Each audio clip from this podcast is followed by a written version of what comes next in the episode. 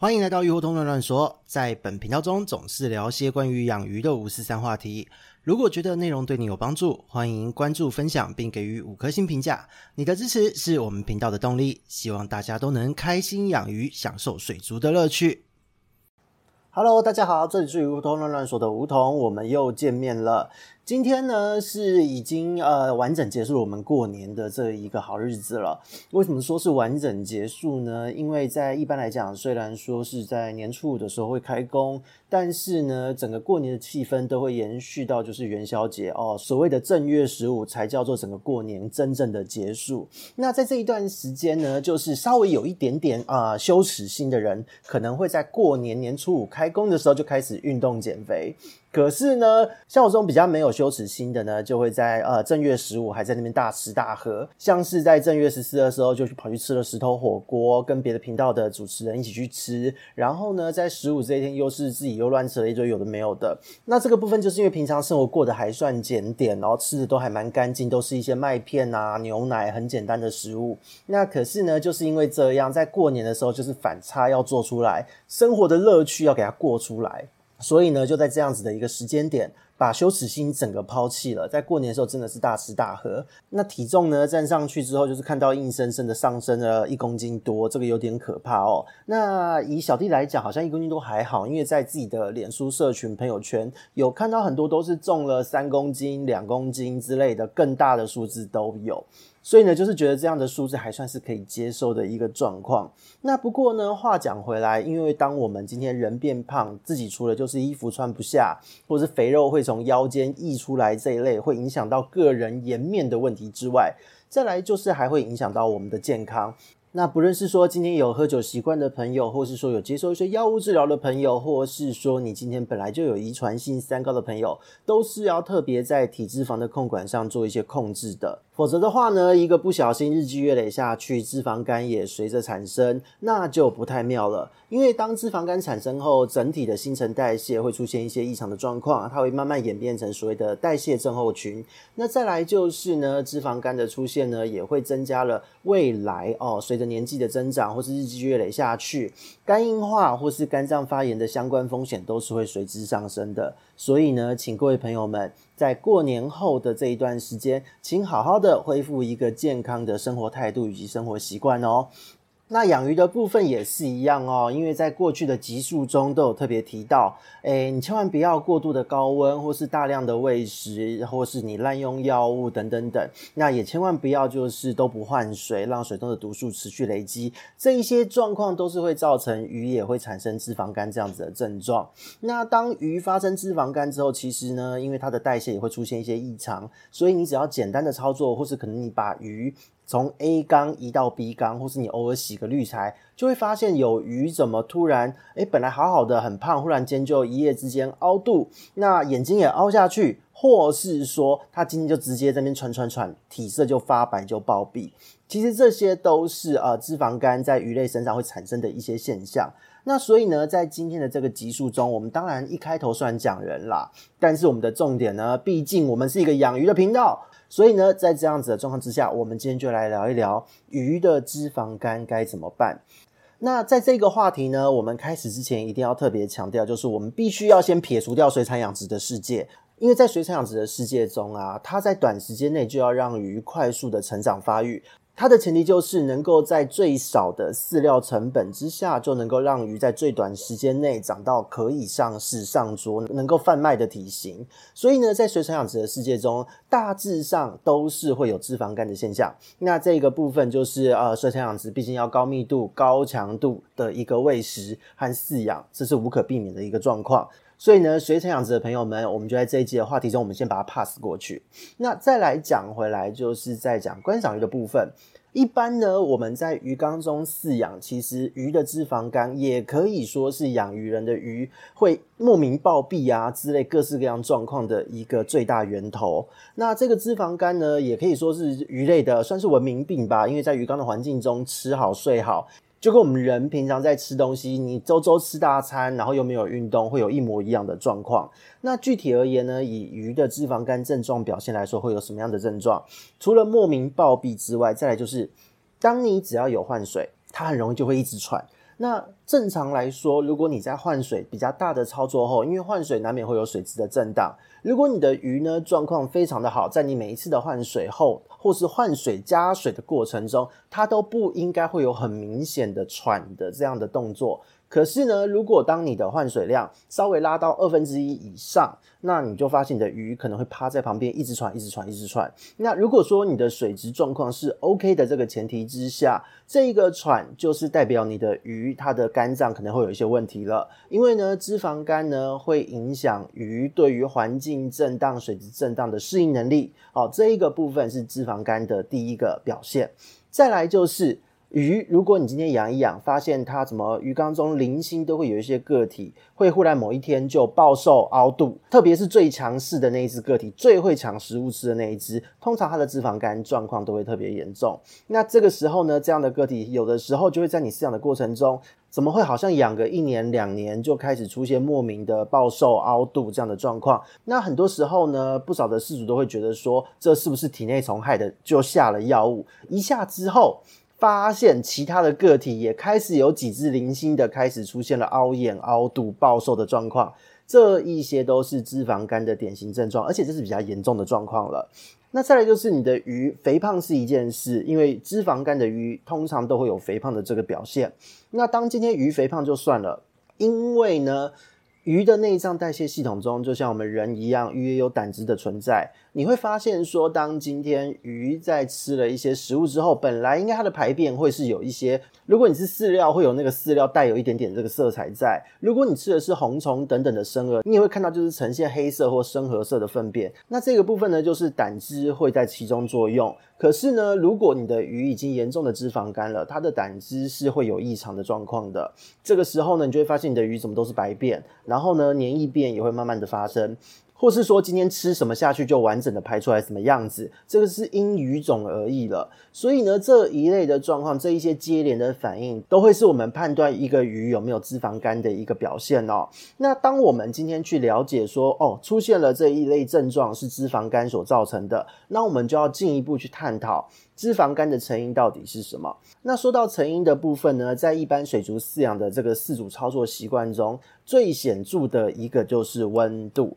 在我们过去的集数中呢，都有特别强调过，说你养鱼要适当的温度，因为呢，如果你的整体温度是比较高的状况之下，它为了要负荷它的这个新陈代谢的效率，那还有要把它体内的这些氧化物质、细胞代谢的废物给它代谢掉，这时候在鱼的肝脏内会快速的消耗掉它里面的一些维生素。那如果说你的温度比较高，那在这个时候呢，就会很容易肝脏出现一些代谢异常的状况。那这个时候就会很容易产生一些慢性的肝炎，然后它肝脏过度负荷。那如果这个时候再加上你的营养，补充不足或是营养失衡这一类的状况，再复合下去，很容易脂肪肝就会在这个时候发生。因为呢，在脂肪肝的这个前提之下，除了一个水温异常的代谢效率过负荷了，再来就是在营养的方面。如果说你今天给的营养，并非是这一条鱼本身它的食性可以代谢的东西。那这一些过剩无法消化吸收代谢的营养物质呢，也会累积在它的这一个肝脏之中。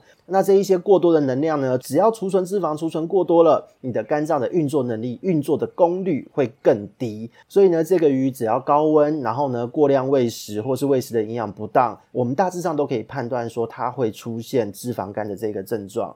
那有些人就会问说，诶，我的鱼就喂这个饲料啊，或是我的鱼都喂些什么东西？那从来没有想过它会有这样的状况发生。那这边呢，就跟各位说明一下哦。如果说今天你把草食鱼呢一直给它吃肉，或是说今天是肉食鱼，你给它吃草，或是说今天它可能是一样是肉食鱼，可是你给它的是陆生动物的肉哦，比方说它是吃鱼吃虾，你偏偏就是要一直给它吃鸡肉、牛肉、猪肉。这样子的状况呢，都会造成这些过多的营养。那这些过多的营养都会在肝脏，就是变成脂肪肝的一个问题，好，就会产生出来。那再来就是，如果说在一般的营养之中呢，你的鱼饲料可能淀粉过多哦，它的淀粉含量过高，它算淀粉可以帮助让这个饲料成型，能够粘合这一些鱼粉等等的营养成分。可是呢，如果淀粉的含量过高，对于大部分的鱼只来说，淀粉是碳水化合物，碳水化合物它们并不是有那么优秀的一个吸收利用的这个能力。这个时候，如果淀粉含量过高，那自然而然这一些营养成分也会累积在肝脏。所以呢，水温加上营养，这个会是一个最常见的脂肪肝成因。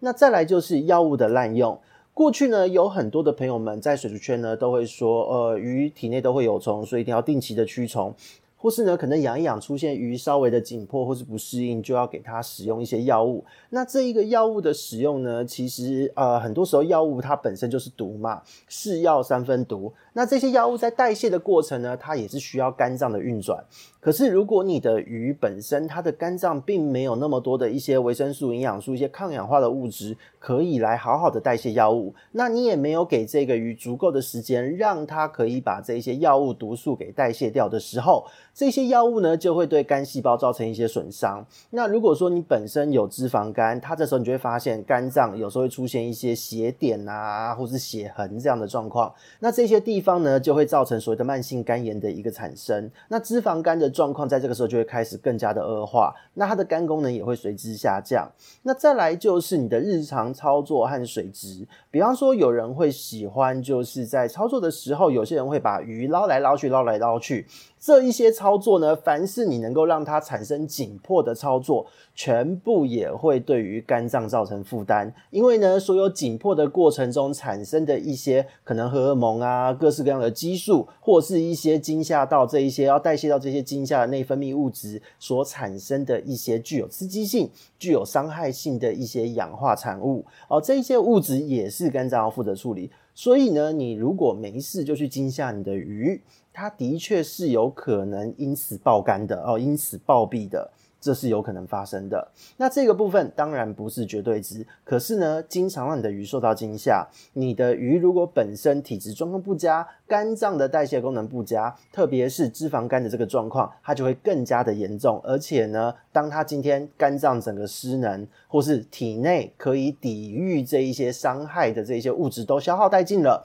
它在这个时候。暴毙的机会就会非常的高哦，所以操作的部分以不要让它紧迫为前提哦，不要因为你换水的时候就是一直捞来捞去、弄来弄去哦。如果你的鱼习惯了、适应了，它不感到紧迫，当然没有问题。那如果它感到紧迫了，那请你不要这么做。所以呢，操作这个部分。因鱼种而异，因你的缸况而异，同时还有个体上的差异。这个部分呢，你一定要去观察。如果你觉得你的鱼吓到了，那你就以后都尽量避免这样的操作。哦，那如果说它今天它好像只有一点点的紧迫，可是一下就没问题了，那就是代表你的鱼体质还不错。你甚至就可以在这个时候呢，可以考虑逐步的驯化它，让它习惯你的操作。所以这个部分就是饲主要观察的地方了。如果饲养犬猫或是一些其他可以把玩生物的一些朋友们，应该可以发现，你常常把玩它，你让它认识你，让它习惯你，你经常的把玩它是可以让它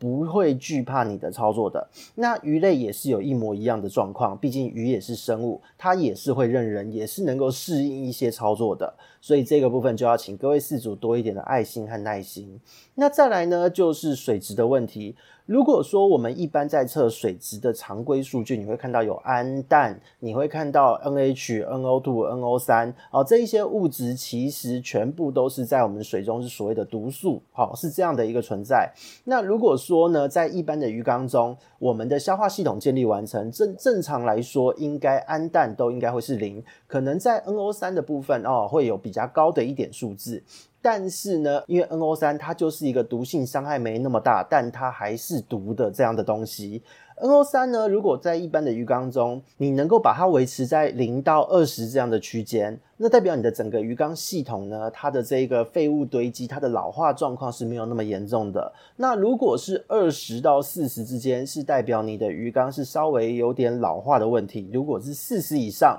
那就非常危险了。那通常呢，所谓的老缸症候群，就是不止 NO3 高，再来就是所谓的自由基，因为原虫的代谢哦，各式各样分解后的副产物都会非常的多。那这一些物质全部都是氧化、具有伤害性的物质。那随着鱼的新陈代谢，些呢，饮水进食全部都会进入鱼的体内。那 NO 三呢，在鱼的体内虽然瞬间伤害没有那么高，但是它是逐渐累积、逐渐伤害的。所以呢，有的时候你会发现，在这些我们刚刚提到的药物、水温、营养、操作这一些一连串的问题都接连发生，都一步错、步步错，每一个地方都有一些小问题的时候，它加起来就会是一个很大的问题。所以呢，在过去，大家可能在聊天室或是在跟社群有交流的时候，都会说，一条鱼如果你能养超过两年、三年，就是一个很厉害的状况。其实大家可以考虑一下，因为我们在过去也有讲过哦。鱼的寿命其实基本上都还蛮长的，除了少数就是本身命短那种短命的小型鱼种，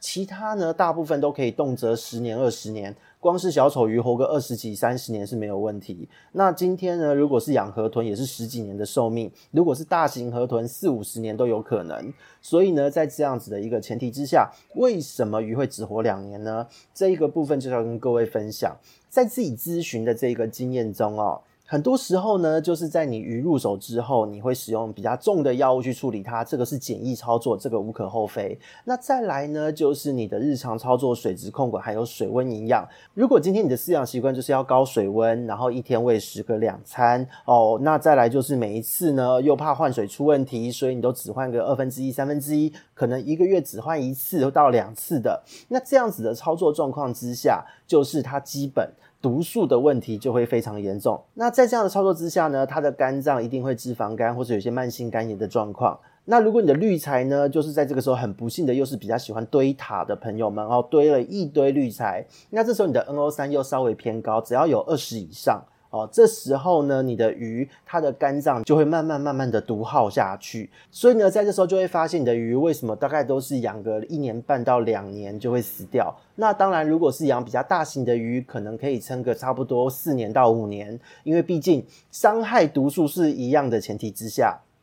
谁的血条比较长，谁就会活得比较久。哦，就是这么简单的一个道理。大型鱼来说，它的体内、它的肝脏、它所储备的能量，可以抗氧化的物质一定会比小型鱼还要多。所以呢，体型大，它可以承受这样的时间会比较久；那体型小，承受的时间就会相对比较短。所以这个部分是关于脂肪肝还有肝炎成因的一个探讨的部分。那再来就是我们来讲到它的这整个的机转的一个基本进程。如果今天呢，你的鱼已经开始有一些脂肪肝了。它这时候呢，因为它剩下的这个可以作用的空间不多了，它这时候还剩下有功能的肝细胞，它的比例就会慢慢的下降，因为都是脂肪的时候，它本身它是失能状态，它会停工的。那这时候呢，如果你的鱼它又持续的在接触到一些毒素，或是过剩的营养，或是过高的温度哦，其实过高的温度在它体内就是毒了啦，因为就是有各式各样的代谢产物要代谢。那你的饲料呢？你的饵料如果又没有提供维生素，让它去补充肝脏可以用的血条，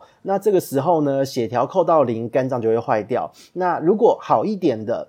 持续缓慢的发生，它就变成所谓的慢性肝炎。那慢性肝炎呢，它就会慢慢走向肝硬化的这一条路。如果说今天你瞬间在下个药物，或是在这样的状态之下，血条已经快到底的时候，你又出大招下了重药，当它的这个血条、肝脏的血条、维生素啊这一些剩下的肝细胞一次归零的话，它就会变成所谓的猛爆性肝炎，直接爆肝死掉。所以呢，这个部分是它的整个进程。如果说你的鱼在一开始已经养出脂肪肝了，你发现它的粪便已经有点白了。或是说，你今天在换水的时候，只要一换水，本来没有喘得很活泼啦，但是养个几个月之后，怎么开始会喘？这时候你就要警觉心，一定是脂肪肝开始发生了。这时候呢，请你务必就是在饵料中提供一些维生素，然后呢，你要减少你的喂食量，还有喂食频率，让它可以减减肥。因为呢，鱼跟人真的一个样。过肥的时候，就是请你乖乖运动，少吃点，然后呢，让它慢慢的代谢，让它把这些储备的能量给它用完，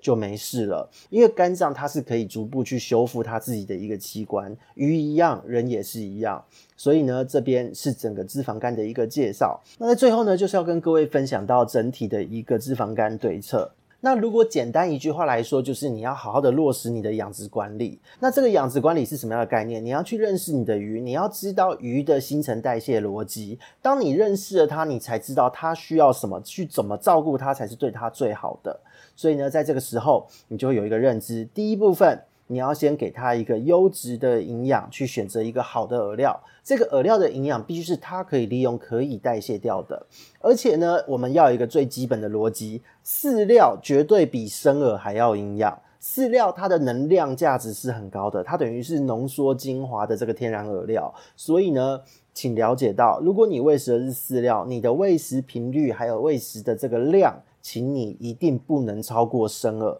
那接着呢，就是要适度的去补充维生素，因为呢，如果你发现你的鱼开始会有一点点喘的状况，或是体态有点肿，那请你务必呢，就是要搭配一些维生素的补充，帮助它就是能够保护它的肝脏，让它的整个新陈代谢能够正常的运作。因为就像我们前面提到的，当脂肪肝发生了，维生素的消耗会非常的快，因为它要被一直拿来抵消体内的一些氧化刺激物。所以呢，适时的补充维生素是有助于它能够维持健康的一个对策。那再来就是，请你不要滥用药物，因为当你滥用药物的时候，你每一次的下药都是对它的肝肾造成一些伤害。所以呢，你使用药物一定要在对的时机或是判断它现在是一个可以接受药物的状态去使用这个药物。那再来就是，当你用药之后，这是最重要，也是很多养水族的朋友们不知道的一件事。其实呢，完整的疗程我们必须最后还要再包含了，就是它的这个药物代谢，还有补养滋补它身体的这个操作。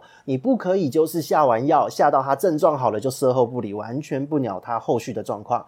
下完药之后，你一定要给它进补一下。就像是我们人如果吃了很多的药物，或是你今天生了一场大病，这个时候你要做的事情就是。生完病之后，请你吃一些好的、好吸收的营养物质，让你的身体机能能够在最短的时间内恢复，而且维持它的这个新陈代谢和运作的效率。所以呢，正确的用药，做好代谢和补养非常的重要。那再来就是要对于这个鱼缸系统的这个照顾要特别注意到，特别是在于温度的部分，请你一定要调整，就是适中的温度。鱼类呢，它是一个变温动物，而且它不管是生存在哪里，它一定是就是比你想象中的温度还要低。没有鱼会二十四小时都待在三十度、二十八度这样的地方。绝大部分分布在热带地区的鱼种，它其实它的室温反而大部分是比较低的，它喜欢会是在二十四、二十二度之间的温度。那部分鱼种呢，是可以接受在二十四到二十六度这样子的温度区间。所以呢，绝大部分的鱼种都是以二十四度正负二的温度作为饲养区间是最为恰当的。